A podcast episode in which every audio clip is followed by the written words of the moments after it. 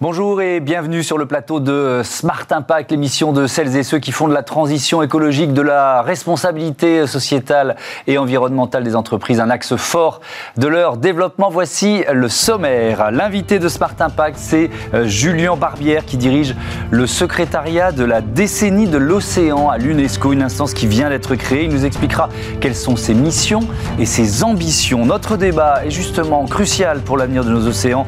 Quelles sont les alternatives au plastique. On verra notamment comment les objets en plastique à usage unique disparaissent petit à petit de notre quotidien. Et puis dans Smart Ideas, une start-up en euh, pleine lumière. Euh, vous découvrirez Bocoloco, son fondateur euh, Alexis Dusanter va nous convertir au vrac océan, plastique, vrac. Trois mots-clés pour cette émission. C'est parti pour 30 minutes de business responsable sur Bismart.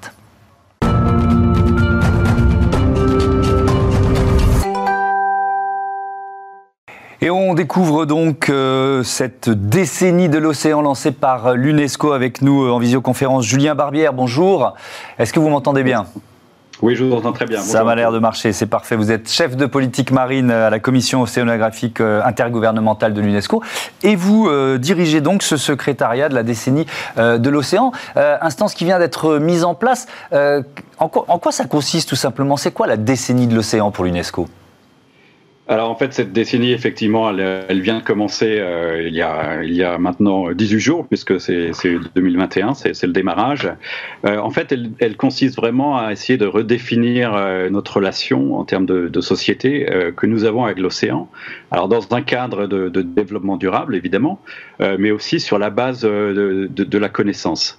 Alors cette décennie, c'est en fait une décennie des sciences océaniques pour le développement durable. Et donc les sciences océaniques qui sont une science relativement jeune, puisque ça fait seulement 30 ans que l'on observe les, océans de façon euh, euh, systématique, alors que pour l'atmosphère, euh, on a plus de 100 ans de coopération internationale, c'est vraiment de, de, de, passer à un diagnostic, c'est-à-dire que la science a été, nous est utile pour nous rendre compte des problèmes que nous qu'il y a dans l'océan. Vous avez parlé du, du, plastique, de la pollution, mais il y a aussi euh, les, les, les, surfaces dégradées, les habitats euh, qui sont en, en, en, perte, par exemple les, les, récifs coralliens qui ont perdu plus de 50% de, de surface en 150 ans. Euh, mais la science nous dit aussi qu'il y a un vrai potentiel euh, en, en, termes économiques euh, Alors justement, je, vous interromps une seconde, Julien Barbière. Euh, je, je, vous propose trois chiffres pour illustrer en quelque sorte un, un paradoxe. L'océan recouvre 71% euh, de la planète. C'est une source de richesse. L'apport de la mer à l'économie mondiale est estimé à 1500 milliards de dollars, mais, mais les États ne consacrent que 1,7% de leur budget recherche aux sciences de l'océan. J'avoue que j'ai été surpris par ce, la faiblesse de ce, de ce pourcentage. L'idée de cette décennie de l'océan c'est aussi de, pousser la communauté internationale à investir justement dans ces sciences océaniques Absolument, c'est effectivement d'investir. Vous avez mentionné ce chiffre qui est, qui est assez, euh, qui est vraiment assez très très très bas. Euh, et, à travers ces investissements, c'est aussi de développer des solutions, puisque la science n'est pas juste là pour le monde scientifique, mais c'est vraiment aussi dans cette idée et conception euh, de développer des solutions qui permettront de faire avancer le développement durable sur toute une série de, de, de thèmes, euh, la pollution, euh, l'impact de l'océan et du climat, euh, par exemple, quelle est la possibilité de, de, de, stocker du carbone? Il y a tout ce qui est lié à la sécurité alimentaire. D'ici à 2050, nous devrons euh, euh, nourrir euh, cette planète. Et évidemment, euh, on se, on, se, retourne vers l'océan pour essayer de trouver euh, un certain nombre de solutions. Donc il y a la partie solution, mais il y a aussi la partie infrastructure qui doit être aussi renforcée. Par exemple, l'observation des océans, ce qui est, qui est, qui est très important. On, pour l'instant, on ne mesure que la, la surface des océans jusqu'à 2000 mètres, mais il n'y a aucune mesure euh, systématique sur les profondeurs, alors que l'on voit euh, qu'il y a de plus en plus d'impact euh, humain, d'activité économique dans ces zones-là. Donc c'est vraiment très important de, de, pouvoir collecter des données. quelles actions vous allez mener, euh, Julien Barbière, pardon, quelles actions vous allez mener si on essaye de... vous avez une décennie devant vous, donc, mais est-ce qu'il y a d'ores et déjà des, des plans d'action qui ont été, qui ont été lancés par l'UNESCO dans, dans ce cadre? Alors on a justement un, plan d'action qui vient d'être validé par, les Nations Unies euh, à la fin de cette année et donc qui, propose 10, euh, challenges euh, pour cette décennie. Donc je ne vais pas tous vous les dire, je vais vous donner quelques exemples. La cartographie des océans, par exemple. on a environ 20% des fonds marins qui sont cartographiés, cartographiés en haute résolution, sachant que cette information et ces données sont très importantes pour euh, développer euh, des, activités économiques en mer, pour aussi faire des modélisations, pour mieux comprendre euh, l'impact de l'océan sur le, le climat. donc, on va lancer, dans le cadre de cette décennie, une campagne pour justement mobiliser les, moyens de recherche, mais aussi faire participer, par exemple, l'industrie, qui aussi possède beaucoup de, données océaniques, qui pourraient aussi être mises à disposition en termes de biens communs pour le, monde scientifique et aussi justement dans l'intérêt de développer un certain nombre d'applications et, d'utilisations. tout ce qui est lié, par exemple, au, au risque, euh, à travers l'océan, euh, il y a évidemment les opportunités, mais il y a aussi un certain nombre de risques, les typhons, les tsunamis, euh, l'élévation du niveau de la mer. Donc aussi, il est important de pouvoir mettre en place des systèmes d'alerte qui permettront aussi de préparer les communautés côtières, mais aussi préparer et, et, impliquer le monde de l'entreprise qui travaille en mer, la, marine marchande, mmh. autres infrastructures éoliennes en, en pleine mer, pour vraiment utiliser ces informations dans une planification euh, beaucoup plus euh, durable de l'océan et informée par la science. Oui, je redonne ce chiffre, l'apport de la mer à l'économie mondiale estimé à 1500 milliards de, dollars. L'objectif de l'UNESCO avec cette décennie de l'océan, euh, c'est de, de continuer d'exploiter les océans, mais d'une manière plus responsable Absolument. Euh, l'idée, c'est d'essayer d'avancer, sachant qu'il y a un intérêt de plus en plus important vers l'océan, puisque euh, avec la réaction des, ressources naturelles en milieu terrestre, euh, certain nombre de pays maintenant se, se tournent vers l'océan pour développer cette économie bleue que nous, nous voulons durable et que nous voulons que cette économie soit basée sur la connaissance, sur l'information, et que donc cette décennie fournit vraiment un cadre d'action pour euh, définir une, coopération beaucoup plus engagée entre le monde scientifique et le monde de, l'industrie euh, et les décideurs politiques, afin de, de, pouvoir justement développer euh, un certain nombre d'actions au niveau international, évidemment, mais aussi au niveau national. Oui, mais est-ce que tous les pays adhèrent forcément à cette démarche? C'est un débat qu'on a souvent quand on parle d'engagement environnemental ou d'engagement économique. des pays plus pauvres ou en voie de développement euh, disent bah, on a besoin de, euh, de, croître, on a besoin de développement et on ne peut pas trop se préoccuper des, questions environnementales. Alors effectivement, euh, tout le monde n'est, tous les pays ne sont pas égaux euh, en termes de capacité euh, quand, on parle d'océanographie par exemple, puisque ça reste une science qui, qui, est quand même assez chère. Il faut des, navires de recherche, euh, mais maintenant on a aussi des, moyens qui permettent euh, de collecter des, informations d'une façon beaucoup plus euh, efficace à travers les satellites, à travers les systèmes de, collecte autonomes. Et en fait, oui, effectivement, dans le et c'est vraiment l'un des un autre objectif très important de cette décennie, c'est essayer de, renforcer la capacité de ces pays-là mm. à pouvoir euh, euh, mm. travailler indépendamment dans la collecte de données et l'utilisation de ces mm. données. Pour Mais Julien Barbière, pardon de vous interrompre, je n'ai pas été assez précis dans ma question, donc c'est pour ça que je, reprends la main. Euh, moi, je parlais du risque de surpêche et, des, et des variations, des différences d'un pays à l'autre face à ce risque, puisqu'on parle d'une exploitation, d'une économie bleue ou d'une économie de l'océan responsable. Euh, il y a effectivement ces risques-là, mais c'est pour ça que nous essayons aussi de, mettre dans ce concept d'économie bleue un certain nombre de, critères que nous pensons euh, comme étant importants justement pour s'assurer que cette économie reste durable. Euh, évidemment, surpêche, pollution, certains pays sont peut-être tentés, par exemple, par l'exploitation minière des fonds marins qui offrent de nouvelles opportunités, mais une fois encore, euh, faisons ces choses-là d'une façon informée et puis aussi d'une façon euh, dans laquelle euh, les différentes parties prenantes ont aussi accès à cette information pour pouvoir prendre des, décisions et des résolutions en, pleine, connaissance de, l'impact que cela peut avoir. Hmm. Vous parliez, on va terminer là-dessus tout à l'heure, de la, cartographie, l'enjeu de la cartographie de, de, l'océan. Pourquoi c'est crucial à l'heure du réchauffement climatique? En, en quoi l'océan est en quelque sorte un de nos frigos sur la planète? Bah, en fait, l'océan régule le, climat. C'est un peu le, moteur, si vous voulez, ou le climatisateur selon l'océan. Euh, et, donc comprendre la capacité en fait que l'océan a en termes d'absorption euh, du, carbone est très important. Et on voit les impacts de cette absorption puisque on parle souvent d'acidification des océans. Euh, donc pouvoir mesurer euh, la progression de, ces, de ces phénomènes euh, et d'avoir des informations qui peuvent vraiment aider les communautés côtières et le, le, secteur privé pour planifier leurs activités, puisque ce changement il est déjà en cours. Donc à travers cette décennie, c'est aussi de, vraiment de renforcer la base de connaissances globale et aussi la capacité de modéliser ces changements pour avoir des, des, des, informations beaucoup plus haute résolution et pour voir ensuite développer des scénarios d'atténuation. Euh, L'océan aussi a un rôle très important à jouer en termes de solutions pour ce qui est euh, l'atténuation justement du changement climatique. Mmh. On parle euh, de la capacité des écosystèmes marins en termes de séquestration du carbone, ce qu'on appelle le carbone bleu. Et là aussi, il y a beaucoup de, de, nouvelles possibilités euh, que cette décennie va essayer de, mettre en avant, une fois encore, en termes de solutions.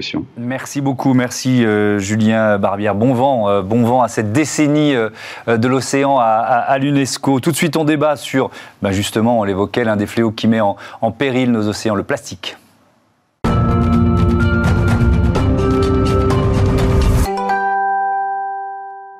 Quelles sont les alternatives au plastique On dévoile les solutions pour euh, exclure les objets euh, plastiques à usage unique de notre quotidien. À mes côtés, Moira Tourneur, bonjour. Bonjour. Vous êtes responsable du euh, plaidoyer Zéro Ouest France. Et puis avec nous en, en visioconférence, Jules Coignard, cofondateur de Circulaire. Bonjour, vous m'entendez bien?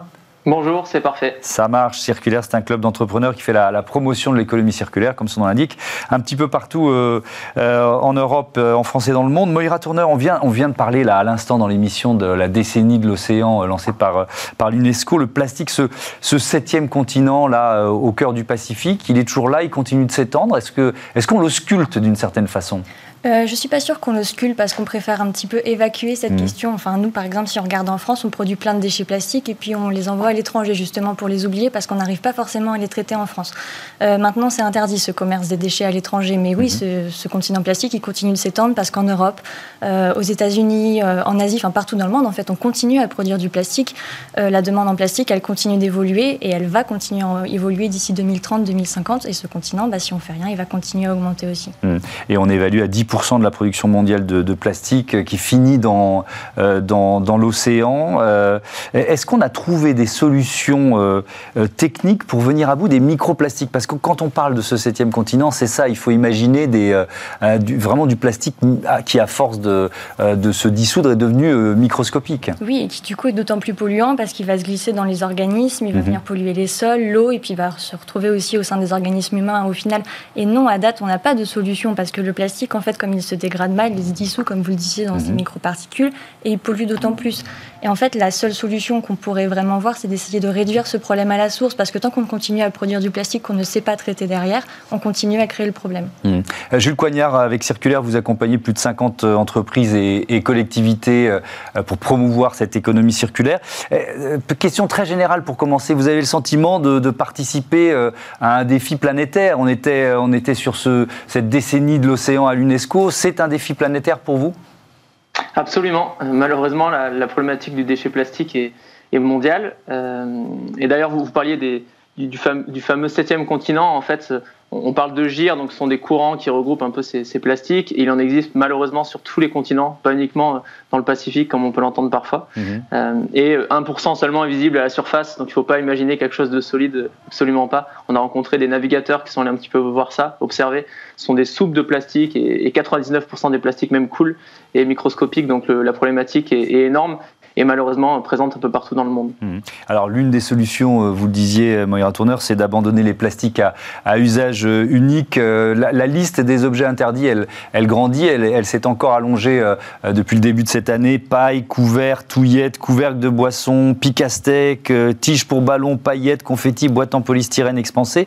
ils vont quand même encore circuler pendant quelques mois, c'est ça, Moira Tourneur, ces objets Les ont six mois pour écouler les stocks. Et dans six mois, on n'est plus censé voir ces objets sur le marché. Euh, c'est un progrès C'est clair, euh, ça il faut le reconnaître, c'est quand les choses avancent. Euh, vous, vous, le jugez suffisant, suffisamment rapide cette, cette évolution? Suffisant, non, parce que c'est jamais suffisant, mais en tout cas, c'est un premier pas qui, comme vous le disiez, est à saluer. Mhm. Euh, après, il faut continuer d'avancer vers des alternatives qui vont permettre, bah, comme on le disait, d'avancer vers des solutions et pas continuer à créer le problème. Et là, je pense qu'une des premières choses à faire, c'est d'interroger nos usages. Euh, là, par exemple, on a interdit les pailles en plastique, mais mhm. la question, c'est pourquoi est-ce qu'avant, on continuait à avoir plein de pailles en plastique qui étaient, par exemple, servies automatiquement lorsque vous alliez commander un verre au bar ou au mhm. restaurant? Et là, il y a aussi une responsabilité bah, des euh, producteurs, des entreprises, etc., pour réfléchir à des alternatives à proposer aux consommateurs. Donc, par exemple, bah, ne pas proposer de paille, laisser le choix au client ou proposer des alternatives qui vont être lavables, comme des pailles en inox. Et donc là, il y a aussi euh, toutes ces choses-là auxquelles il faut réfléchir pour continuer à avancer. Oui, une notion de pédagogie, en fait, c'est ce que vous voulez dire. De pédagogie et euh, aussi d'être un peu innovant dans les solutions qu'on propose, sachant que c'est des choses qui existent déjà, mais euh, bah, de ne pas avoir peur d'avancer vers ça plutôt que de toujours mettre en place des solutions à usage unique qui vont polluer au final. Mmh. Jules Coignard, la pédagogie, c'est aussi un mot que vous employez souvent avec les, euh, les, les, chefs d'entreprise ou les, ou les représentants de collectivités locales avec qui vous travaillez? Absolument. Euh, il y a un énorme besoin de pédagogie, de montée en compétence de, de toutes les personnes dans tout type d'organisation, de compréhension de ces enjeux. Déjà de compréhension des problématiques, euh, qui, est, qui, est, assez clé, mais on entend de plus en plus parler. Et de plus en plus maintenant de parler des solutions aussi qui peuvent exister. Euh, Moira parlé de, de changer les usages, c'est absolument important. Euh, proposer des solutions alternatives. On parle des, couverts à usage unique, par exemple en plastique.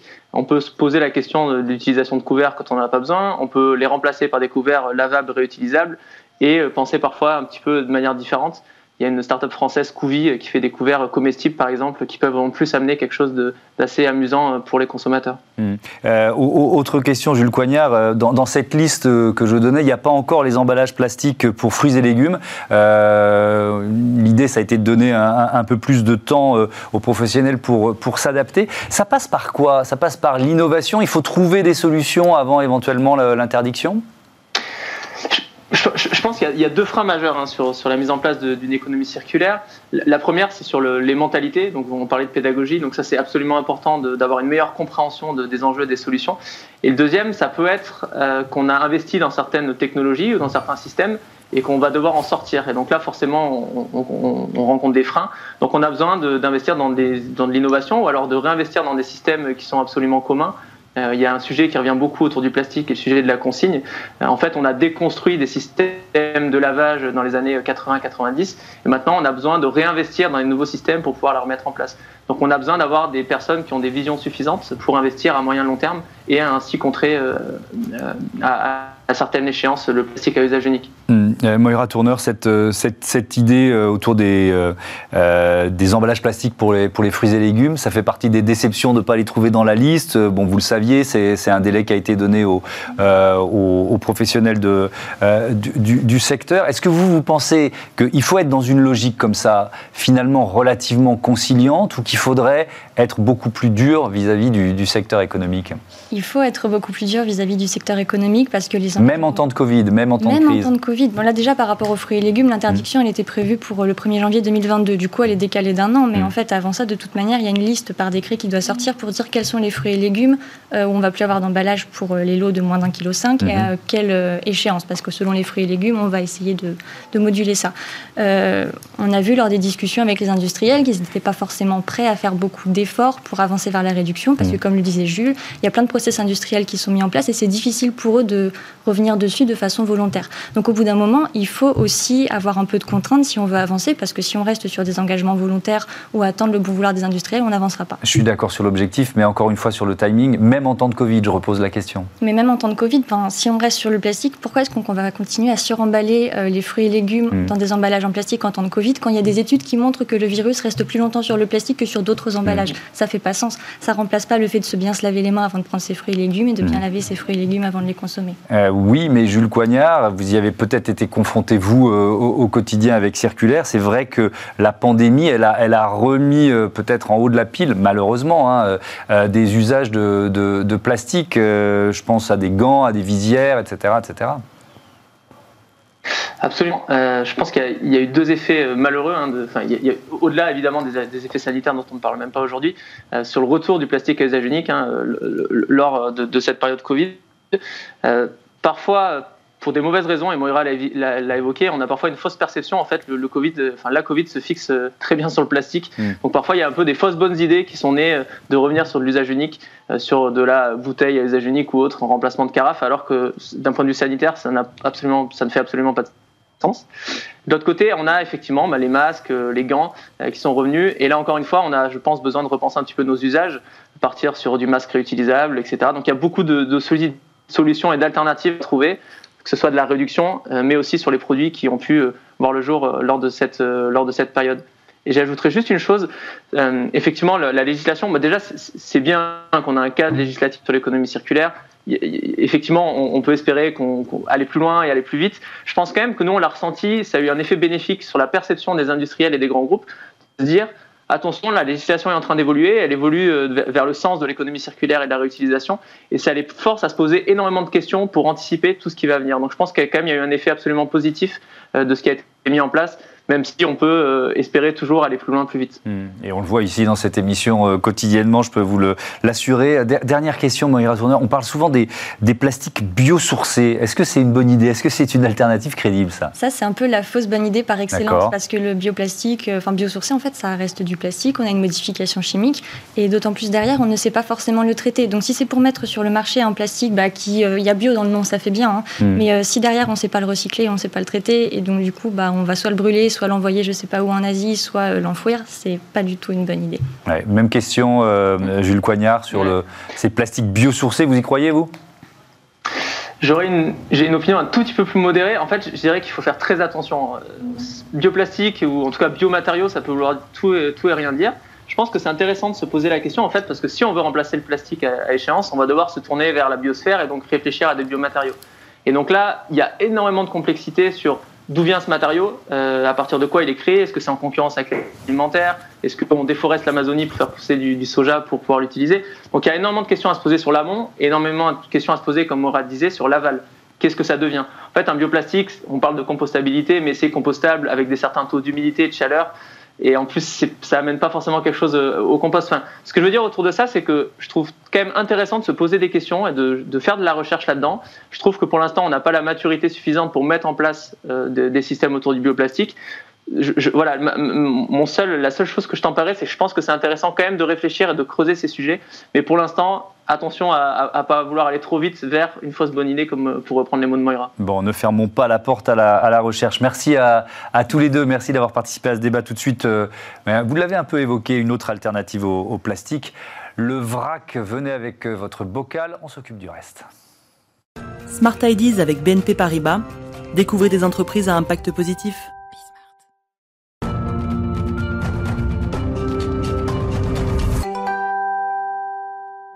Smart Ideas, une start-up à l'honneur, 5 minutes pour découvrir aujourd'hui Bocco Loco. Bonjour Alexis Dusanter, bienvenue. Euh, vous êtes le cofondateur avec euh, votre frère euh, Florent de Bocco Loco. Quand l'avez-vous créé et puis surtout avec quelle idée? Donc l'idée c'est créé, on a, on a, lancé Bocco Loco en juillet 2020, donc c'est assez récent. C'est tout frais, ouais. Tout frais. Ça faisait à peu près un an qu'on y réfléchissait. Mhm. Et voilà, c'est concret depuis juillet. Donc Bocco Loco c'est quoi? C'est la solution pour faire ses courses sans emballage depuis son canapé. L'idée, c'est vraiment de pouvoir simplifier les courses de vrac. Je ne sais pas mhm. si vous avez déjà fait vos courses de, vrac. oui, ça m'arrive. Pas très souvent, pas assez souvent, mais ça m'arrive. Parce que c'est un vrai casse-tête euh, mystique. En tout cas, c'est notre constat de départ. C'est vraiment que on doit avoir une bonne dose de motivation pour faire ses courses de vrac. On doit penser à prendre ses contenants chez soi avant de partir faire ses courses. Mhm. Donc une fois sur deux, on oublie. On doit aller dans, on doit aller dans, des magasins spécialisés et donc souvent loin de son domicile. Mhm. Euh, et, ensuite, on n'y trouve qu'une partie des produits qu'on était venu chercher. Euh, et donc, c'est finalement un stop de plus dans la routine des courses. Donc, euh, comment ça marche? Vous faites les courses à notre place et vous nous livrez les, bocaux à la maison, c'est ça l'idée? Voilà, directement livré chez vous, en fait, votre plein de courses mmh. pour que vous n'ayez plus à vous déplacer. Mmh. ça, c'est qu'une partie de la solution, en fait.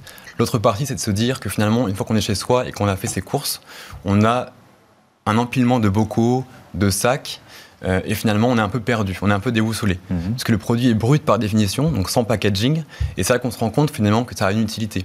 On n'a plus ni de date de péremption sur le produit qu'on peut retrouver, et donc finalement, ça, ça provoque plus de gaspillage alimentaire. Mhm. Euh, on n'a non plus, on n'a plus d'origine du produit, on ne sait plus vraiment ce qu'on a dans ses placards, euh, on ne sait plus comment les cuisiner, comment les préparer, et donc finalement, à moins d'être un super intendant, on est un peu, un, peu déboussolé. Donc vous proposez une appli, c'est ça, euh, avec des, services associés?